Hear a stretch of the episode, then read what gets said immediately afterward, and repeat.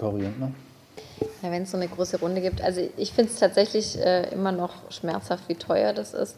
Natürlich äh, äh, versteht jeder irgendwie die Notwendigkeit von öffentlichen Toiletten, aber also ich sag mal 150.000 Euro im Jahr für eine Toilette ist schon äh, ein ganz schön stolzer Preis.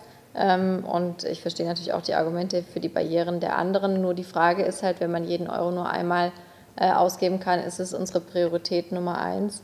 Ähm, ich finde, dass der Platz äh, sicher eine intensive Nutzung hat und man auch tatsächlich sehen werden muss, wie das für das Personal vor Ort an der Stelle ist. Bei Ausweitung der Öffnungszeiten ist vielleicht kein Drogenumschlagspunkt, aber ich glaube, dass das Thema Sicherheit äh, da definitiv eine Rolle spielt und auch Sicherheit für das ähm, äh, sozusagen äh, ähm, Reinigungspersonal.